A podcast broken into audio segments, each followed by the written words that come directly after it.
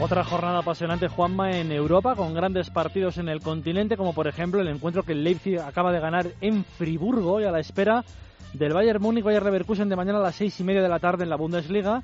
En Italia la Juve visita Génova. En Inglaterra partidazo mañana en Londres entre Chelsea y Tottenham, dos de los ocho equipos londinenses. Y una nueva lucha sobre los tres de arriba, entre los tres de arriba en Francia, entre Niza, París Saint Germain y Mónaco. Y en la última parte de la sección, un homenaje a un mito que ayer colgó las botas.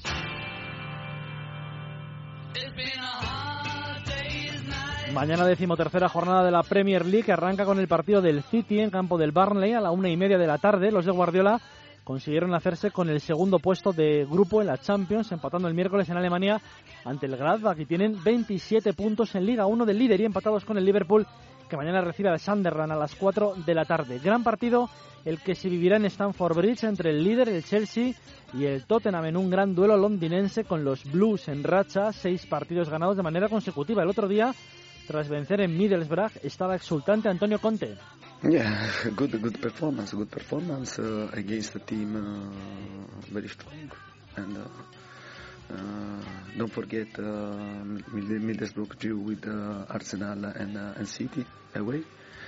And for this reason today I'm, I'm pleased for uh, for the performance of the player, for the for the attitude, and yeah, we played a good game.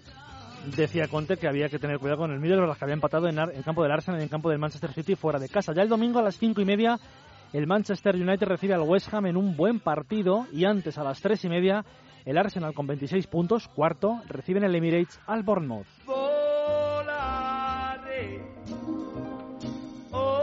Llegamos a la jornada 14 en el calcio italiano y la Juventus ha puesto la directa. El domingo pasado venció al Pescara y aprovechó de maravilla los dos tropiezos de sus dos rivales. La Roma perdió en Bérgamo ante el Atalanta 2-1 y el Milán dejó escapar en la última jugada del partido dos puntos en el derby ante el Inter con un gol de Perisic en el 94. Rete Perisic, il 2 a 2 al 92esimo, la gioia Aveva sbagliato due occasioni di testa nel primo tempo clamorose, nella ripresa, eh, però si era... eh, Para esta jornada, la Juve visita Marassi el domingo a las 3 de la tarde para jugar con el Génova con 33 puntos, 7 por encima de la Roma, que recibe al Pescara a las 9 menos cuarto el domingo, y el Milán, que juega en Empoli mañana a las 9 menos cuarto. La liga francesa está emocionante. El Niza es líder con tres puntos de ventaja sobre el Paris Saint-Germain y sobre el Mónaco. La semana pasada ganaron todos. El PSG al Nantes con gol de Gesset.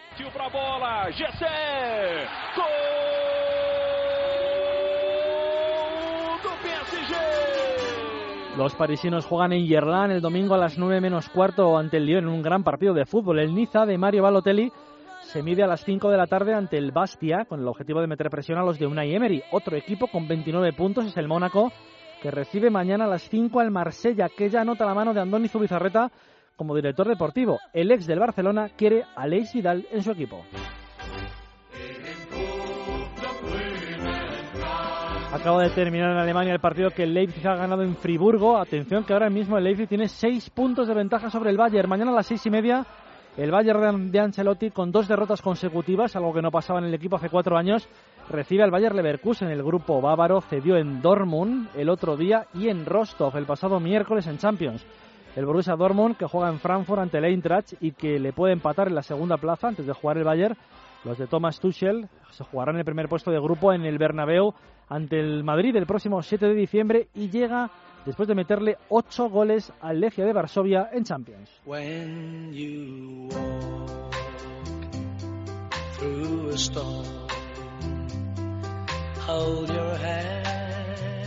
Esto que suena es el You'll Never Walk Alone, en las, que suena todos los domingos en las gradas de Anfield. Ayer jueves anunció que se retiraba, que colgaba las botas en Los Ángeles Galaxy además, pero su equipo de toda la vida, el Liverpool, anuncia homenaje mañana en Anfield en el partido ante el Sunderland. Algo lógico porque allí han disfrutado sus goles. Liverpool counter attack, they're not sticking around. They're going to put the game beyond Tottenham. It's Gerrard!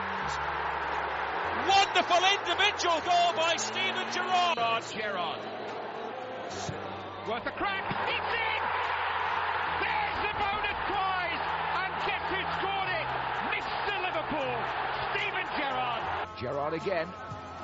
Oh. Es por supuesto Steven Gerrard, el centrocampista que cuenta con 36 años, no puede retirarse en el equipo de su vida, pero algo se le quedó en el corazón para no hacerlo. Necesitaba probar otras ligas o al menos la experiencia de otro campeonato no tan exigente como la Premier. Allí en los Galaxy, donde también terminó David Beckham, concedió su última entrevista. But the adventure was really enjoyable. No, I, I spoke to them. Um, you know, I had a chat with the chairman. I think it's a very uh, exciting job for someone else. Um, it's a bit soon for me, um, but it is true. I did speak to them, yes. Dice que habló con ellos y que no fue difícil enrolarse en este equipo en Los Ángeles Galaxy después de dejar el Liverpool, ganador de una Copa Inglesa con el equipo de Anfield, finalista de Champions en Atenas 2007 ante el Milán, pero sobre todo campeón ante el mismo rival dos años antes en Estambul en un gran partido de fútbol. Allí volvió el Liverpool a la gloria 21 años después. In towards Gerrard. Hello.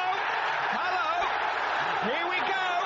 Steven Gerrard puts a grain of doubt in the back of Milan minds and gives hope to all the many thousands of Liverpool fans. Tuvo la liga en sus manos en 2014, teniendo hasta siete puntos de ventaja sobre el City a mediados de abril, con solo un mes para que terminara el campeonato, tras un partido precisamente ante el equipo entrenado por Manuel Pellegrini en ese momento y ganado 3-2 por el Liverpool. Los Reds acariciaban el título de liga, pero de repente todo se empezó a derrumbar un día en Anfield ante el Chelsea.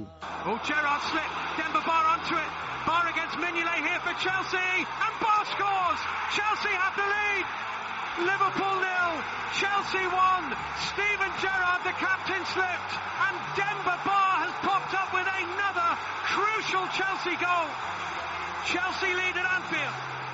Con 0-0 en el marcador, un balón fácil se convirtió en la peor de las pesadillas. Un resbalón del capitán hizo que Va se fuera solo ante Mignolet y marcara el 0-1. El fallo hizo mella en Gerrard, un error suyo podía dar al traste con el título. El partido acabó 0-2 y el City se acercó. El desastre se acabó ratificando en la penúltima jornada de liga ese día cuando el Liverpool dominaba 0-3 en Selhurst Park, la cancha del Crystal Palace. El partido se le fue increíblemente al bloque de Brendan Rodgers que acabó empatando a 3. El título se esfumaba y con ello la última oportunidad, quizá la única en años que tenga el pool de vencer la Premier. Gerrard aguantó un año más, pero en enero de 2015 anunció que se marchaba del club en verano tras 17 temporadas. Una marcha con miles de días vividos en Anfield, con victorias, con derrotas, con sinsabores, pero haciendo historia en un club. Desde niño del Liverpool, con historia personal incluida dramática en la tragedia de Hillsborough en 1989, donde falleció un primo suyo. Well, obviously, really, really shocked and, and deeply saddened to see the scenes at the time live, um, and hearing the news over the radio and on TV and stuff, and, and being completely utterly shocked. Aquel 15 de abril de hace 27 años fallecieron 96 personas en el estadio del Sheffield United en un partido de Copa entre el Liverpool y el Nottingham Forest, cuando una avalancha de gente aplastó a los aficionados contra las vallas. En Anfield están grabados los nombres de los 96 fallecidos. Gerrard vivió aquello en primera persona y ha vivido toda la historia del Liverpool los últimos 30 años. Un mito que decidió decir adiós al fútbol en el día de ayer. Muchos dicen que debió retirarse en Anfield, eh, enterrando un ciclo que empezó de pequeño, cerrando un ciclo que empezó de pequeño, de recoge pelotas además. Otros que cualquier cosa que hiciera estaba bien. Cada uno tiene su opinión, válida desde luego a la hora de hablar de un mito.